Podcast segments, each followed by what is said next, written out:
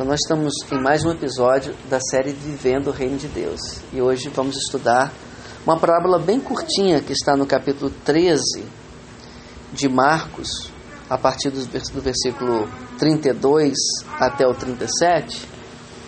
E nós vimos já essa sequência de sermões. Ele dá um sermão, o seu grande sermão escatológico, o sermão de Jesus falando sobre a sua vinda, sobre o seu reino e ele emenda em algumas parábolas sobre vigilância.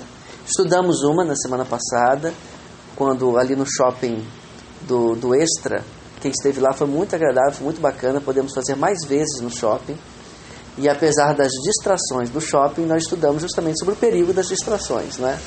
baseado naquele texto, quando ele fala da, da vinda dele se dar em dias parecidos com os dias de quem? De Noé. E ainda no mesmo contexto, aparentemente na mesma palavra, no mesmo momento ele com os discípulos, ele faz algumas parábolas e uma delas é que nós vamos ver hoje. É, essa parábola me levou à seguinte meditação que nós devemos fazer até Cristo voltar? Qual é o nosso papel? O que nós devemos fazer nesse meio tempo? Ele veio, ele foi e ele voltará. Então nós estamos presos nesse intervalo entre a inauguração do reino e a consumação final do reino. Esse reino vem, é certo. Ele prometeu, ele disse que ele viria. E breve vem. Fisicamente. Fisicamente. Ele virá. Quando ele vier, o que nós devemos estar fazendo? O que nós deveríamos estar fazendo já para esperar essa vinda? Qual é a nossa tarefa? E nessa parábola nós vamos encontrar a palavra, a palavra vigiar várias vezes. E o que significa então esse vigiar? O que é esse vigiar ao qual precisamos ficar atentos nesse intervalo breve? Já dura dois mil anos aproximadamente. Mas não tenha isso como demora. Pedro fala, provavelmente tendo sido provocados, provocado por aqueles que diziam que a vinda de Cristo estava demorando demais em sua época, ele falou: é porque Deus é paciente. E ele espera que todos cheguem ao arrependimento. Mas a sua vinda acontecerá. E Jesus fala, no contexto próximo, sobre um tempo, um período na história que, se nós estivéssemos atentos, nós iríamos perceber que a vinda estaria breve. Embora não soubéssemos o dia, nós saberíamos que aqueles sinais iriam preceder. E ele fala de guerras, temos guerras. Ele fala de terremotos, temos terremotos. Se nós fizermos um estudo da quantidade de grandes catástrofes provocadas por terremotos nos últimos séculos, nas últimas décadas, veremos uma, é, nós veríamos uma escalada no número das grandes tragédias. É claro que os instrumentos de medição se aprimoraram, a tecnologia se aprimorou. Mas se nós observássemos só as grandes tragédias causadas por terremotos e maremotos, ficaremos espantados de ver que os últimos séculos, especialmente as últimas décadas, têm sido é, uma amostra de que as profecias estão se cumprindo guerras, terremotos e tantas outras coisas mais. Então precisamos ficar atentos. A volta de Jesus está cada vez mais perto. E o que vamos fazer então, desde hoje, para nos preparar para essa vinda? E é sobre isso que essa parábola vai tratar. Versículo 32, então, de Marcos 13. Como a gente sempre faz, a gente vai ler tudo, depois vai comentando versículo a versículo com aplicações, tá? 32. Por favor. De 32 ao 37. Por favor. Mas daquele dia e hora ninguém sabe, nem os anjos que estão no céu, nem o Filho, senão o Pai. Olhai, vigiai e orai, porque não sabeis quando será o tempo. E como o homem que partindo para fora da terra, deixou a sua casa e deu autoridade aos seus servos e a cada um a sua obra, e mandou ao porteiro que vigiasse. Vigiai, pois, porque não sabeis quando virá o Senhor da casa, se à tarde, se à meia-noite, se ao cantar do galo, se pela manhã, para que vindo de improviso não vos ache dormindo. E as coisas que vos digo, digo-as a todos: vigiai. Faz uma contagem rápida. Quantas vezes apa aparece a palavra vigiai, vigiar, nesse texto tão curto? O 33. A palavra expressa, vigiai. 33 aparece uma vez, certo? No 34, vigiasse. 35 e 37. Quatro vezes em seis versículos. É uma palavra forte, não é? Uma das formas de você buscar qual é o sentido geral de um texto é ver as palavras ou ideias que se repetem. E nesse aqui fica muito nítido que Jesus contou essa parábola para que seus discípulos vigiassem. E ele começa dizendo que aquele dia e hora ninguém sabe. É interessante porque é uma, uma ideia aparentemente contraditória com o que ele estava dizendo antes. Quando ele diz: Olha, vocês sabem discernir os sinais dos tempos, quando, por exemplo, no sentido da agricultura, quando a, a, a, estações. as estações, né? quando a figueira está florescendo, você sabe que vai acontecer tal coisa. Então, vocês sabem discernir os sinais do clima e não sabem discernir os sinais da minha vinda? Então, ele diz mais ou menos assim: é possível perceber a aproximação da vinda, mas não é possível determinar o dia e a hora. Então, apesar de haver uma iminência quanto dia e a hora, nós precisamos ficar atentos aos sinais que precedem essa vinda. Então aqui ele está dizendo: você não sabe dia e hora, se você não sabe dia e hora, qual é a consequência disso? Se você não sabe o dia e a hora e precisa estar preparado, qual é a consequência disso? Tem que estar preparado sempre. Tem que vigiar para não ser pego desprevenido. É sobre isso que essa parábola trata. É porque não dá para simplesmente colocar o alarme para despertar. tem que estar prevenido sempre. Então, a orientação de Jesus não é para ficarmos calculando qual será o dia e a hora exatos da sua vinda, mas para que vigiemos. E ele vai falar algumas coisas que significam vigiar, depois nós vamos anotar uma a uma. Então, o versículo 32 fala que ninguém sabe, somente o Pai. Portanto, a consequência disso a aplicação imediata disso é olhai, vigiai e orai. Olhar, perceber, notar, ficar atento. Vigiar, se preparar. Orai. A gente precisa saber que até para a gente se preparar precisa depender de Deus. Até para a gente buscar a Deus depende do impulso que vem dele. Então a oração, a dependência de Deus envolve todo o processo. E isso é para ser feito quando? Já. Agora. Então essa parábola vai falar de decisões que precisamos tomar hoje. E não apenas quando acharmos que Jesus voltará amanhã. Porque é justamente isso que Jesus quer evitar: que sejamos pegos desprevenidos. Porque não sabeis, não vai dar para saber o dia e a hora exata. Não sabemos. E quando ele diz que nem o filho sabe mais o pai, ele está nos desencorajando a tentar saber. Porque estamos muito aquém da inteligência, da capacidade de discernimento de Jesus, e se ele não sabia, quanto mais nós. Quando será o tempo? 34. Aí ele conta a parábola agora. É como, então, a parábola de comparação. É como um homem que partindo para fora da terra deixou a sua casa. Então, possivelmente, ele era um proprietário de uma casa com vários empregados. Ele foi fazer uma viagem e ele disse que retornaria.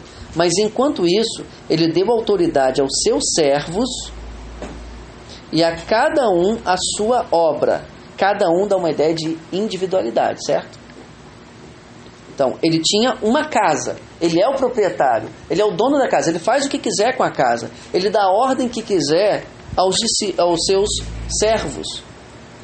E cada um a sua obra, e mandou ao porteiro que vigiasse. Então, imagine o cenário: nas casas naquele tempo, uma casa grande como essa, ela teria vários cômodos, várias funções dentro dessa casa e um portão. Perto desse portão ficava o dormitório de um caseiro ou de um porteiro. Então o que o dono da casa está falando é o seguinte: olha, fiquem aqui, eu estou indo fazer uma viagem. Olha, é uma alusão muito nítida à ascensão de Cristo e ao seu retorno iminente. Fiquem, cada um dos servos vai ter uma função e precisa trabalhar. E mandou ao porteiro que vigiasse,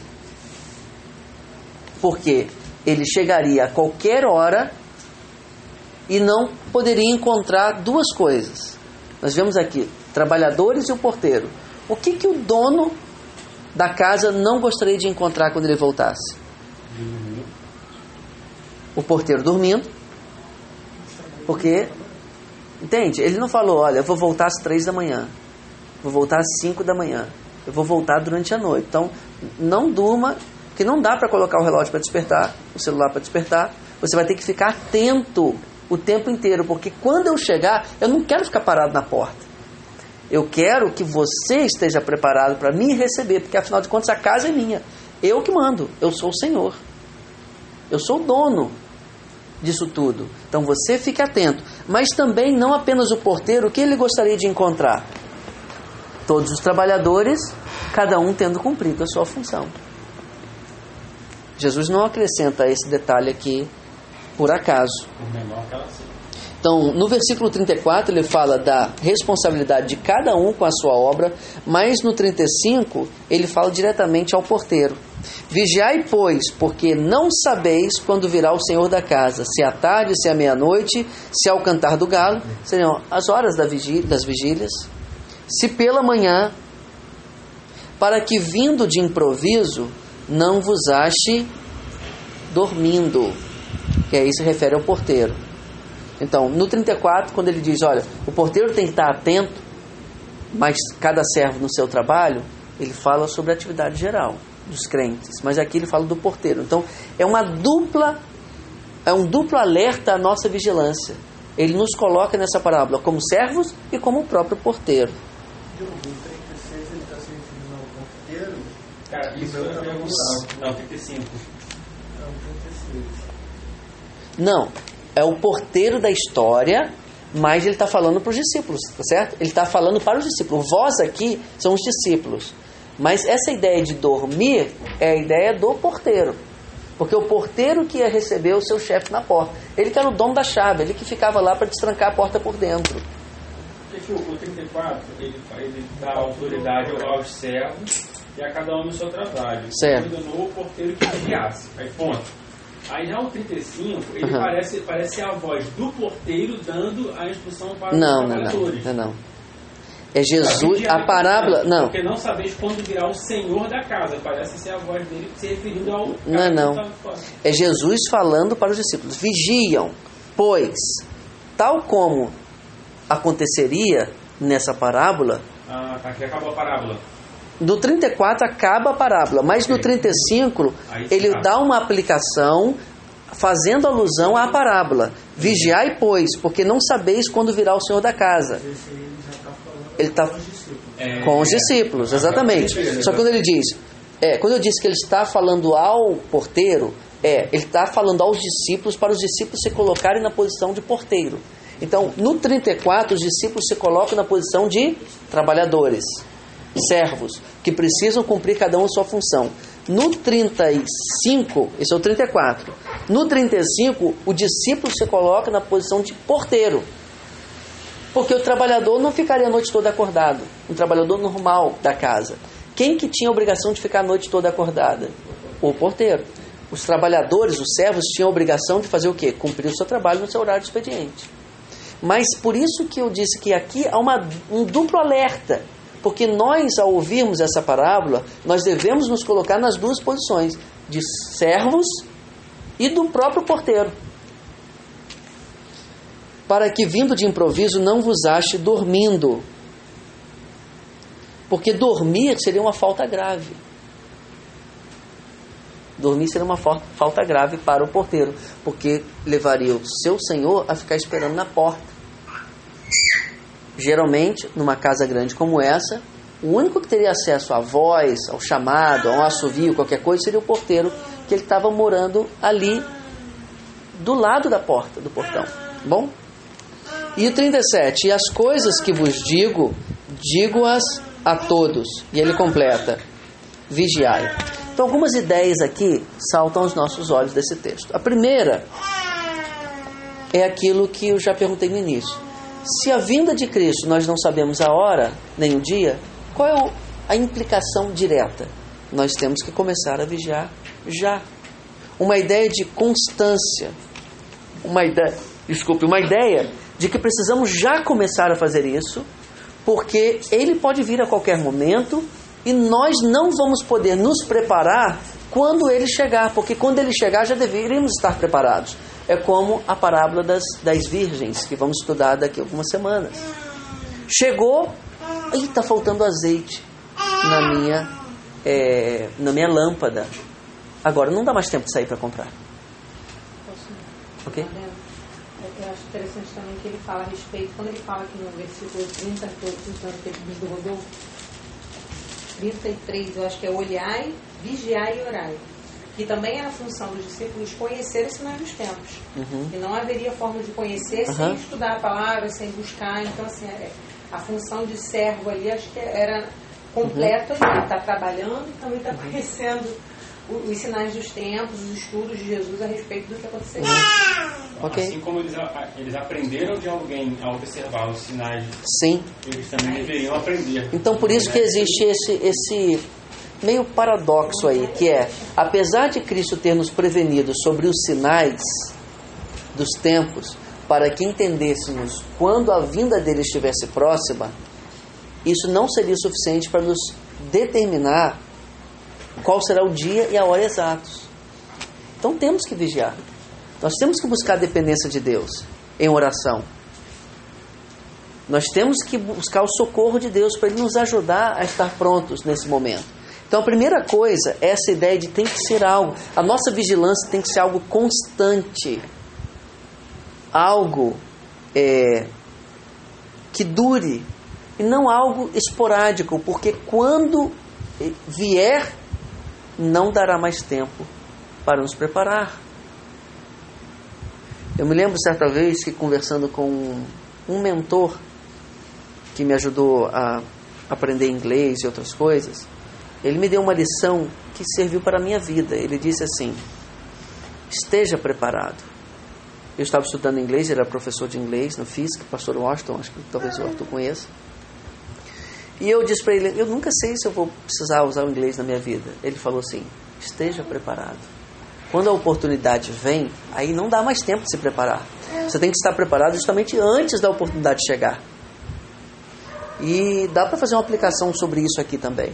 Que quando Jesus vier, ah, então agora eu vou me preparar, vou me ajoelhar aqui, pedir perdão, vou, vou, eu vou, vou evangelizar alguém. Não dá mais tempo. Eu vou cumprir minha missão. Não vai dar mais tempo. Eu vou orar mais, eu vou ler mais a Bíblia. Não vai dar mais tempo. Então essa constância na vigilância tem que ser uma decisão a ser tomada já. Esse é o primeiro elemento que a gente encontra aqui. O que você faz hoje, o seu status hoje como servo, agradaria ao Senhor se ele o encontrasse hoje? Ou a vinda de Cristo seria um dia para você temer? Seria um dia para você se alegrar? Que bom que Jesus vai voltar hoje. Ou seria um dia para você ter medo?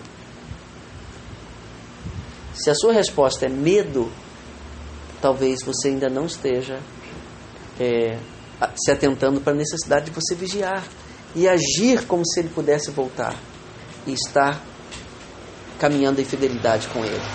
Ok? Ainda é tempo. Ainda é tempo.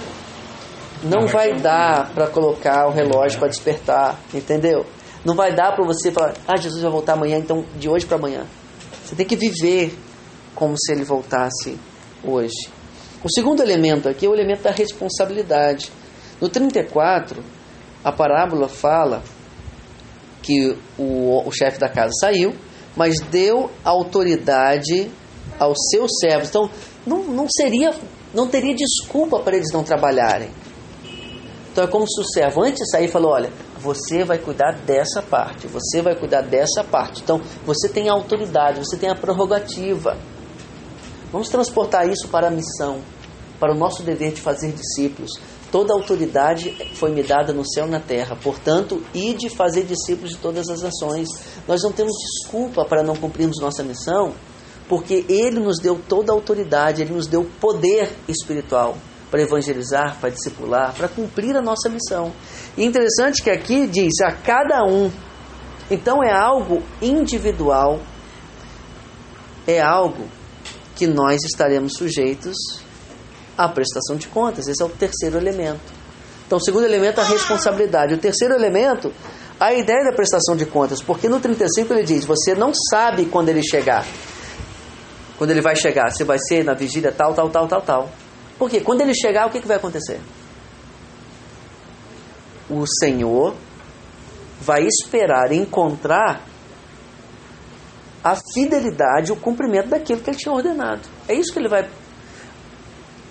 Se ele chegar e encontrar o porteiro atento, tocou a campainha, tinha campainha aqueles dias, talvez bater a porta ou chamar, um sino, qualquer coisa. No segundo seguinte, o porteiro abre e o recepciona. E ele chega na casa e vê que todas as funções foram cumpridas. Ele vai ficar feliz. Mas, em última instância, era exatamente o que ele tinha mandado fazer. Então não teria nenhum assim, Mérito. nenhum mérito. Ele mandou fazer, vocês estão recebendo para isso, né? Ou não sei qual é o tipo de relação, possivelmente assalariados. Vocês fizeram o que eu pedi. Então, o Senhor ficou satisfeito. Agora, que desastroso seria ele bater na porta, ele chamar, mandar WhatsApp, não responder, liga, o telefone está desligado e ficar do lado de fora da porta. Chegar dentro de casa está tudo desarrumado porque as funções não foram cumpridas. Então haverá um momento de prestação de contas. Então, o terceiro elemento.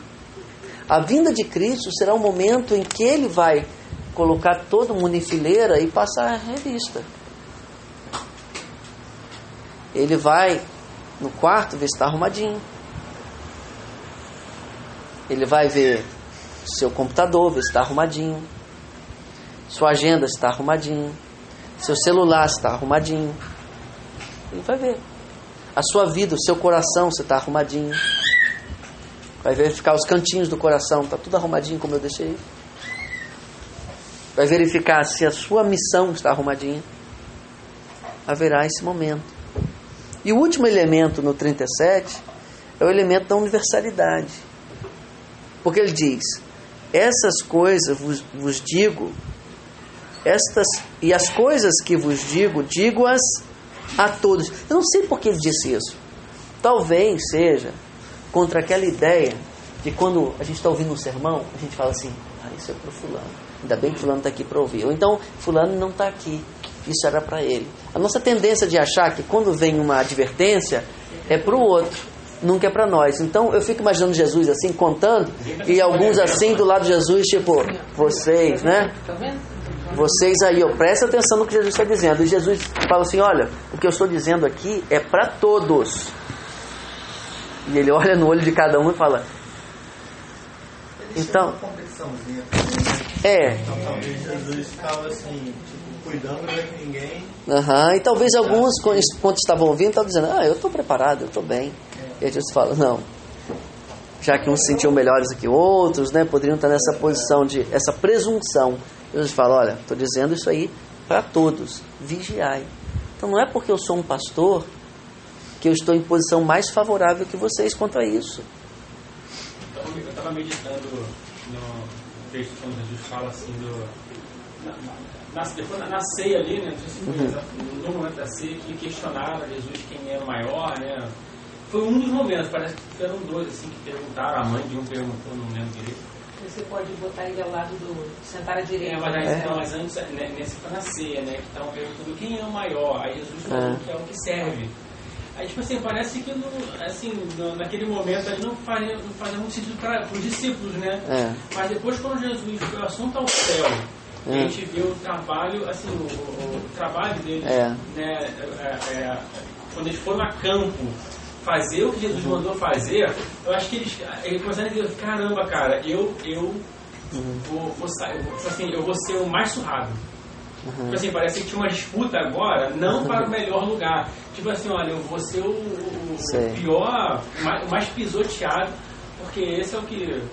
É o, é eu vou vai galgar melhores, melhores posições. Não sei se eles pensavam nisso, eu acredito que não, mas o chamado foi tão eficaz ali que eles simplesmente, cara, eu vou, vou cair atrás de cabeça.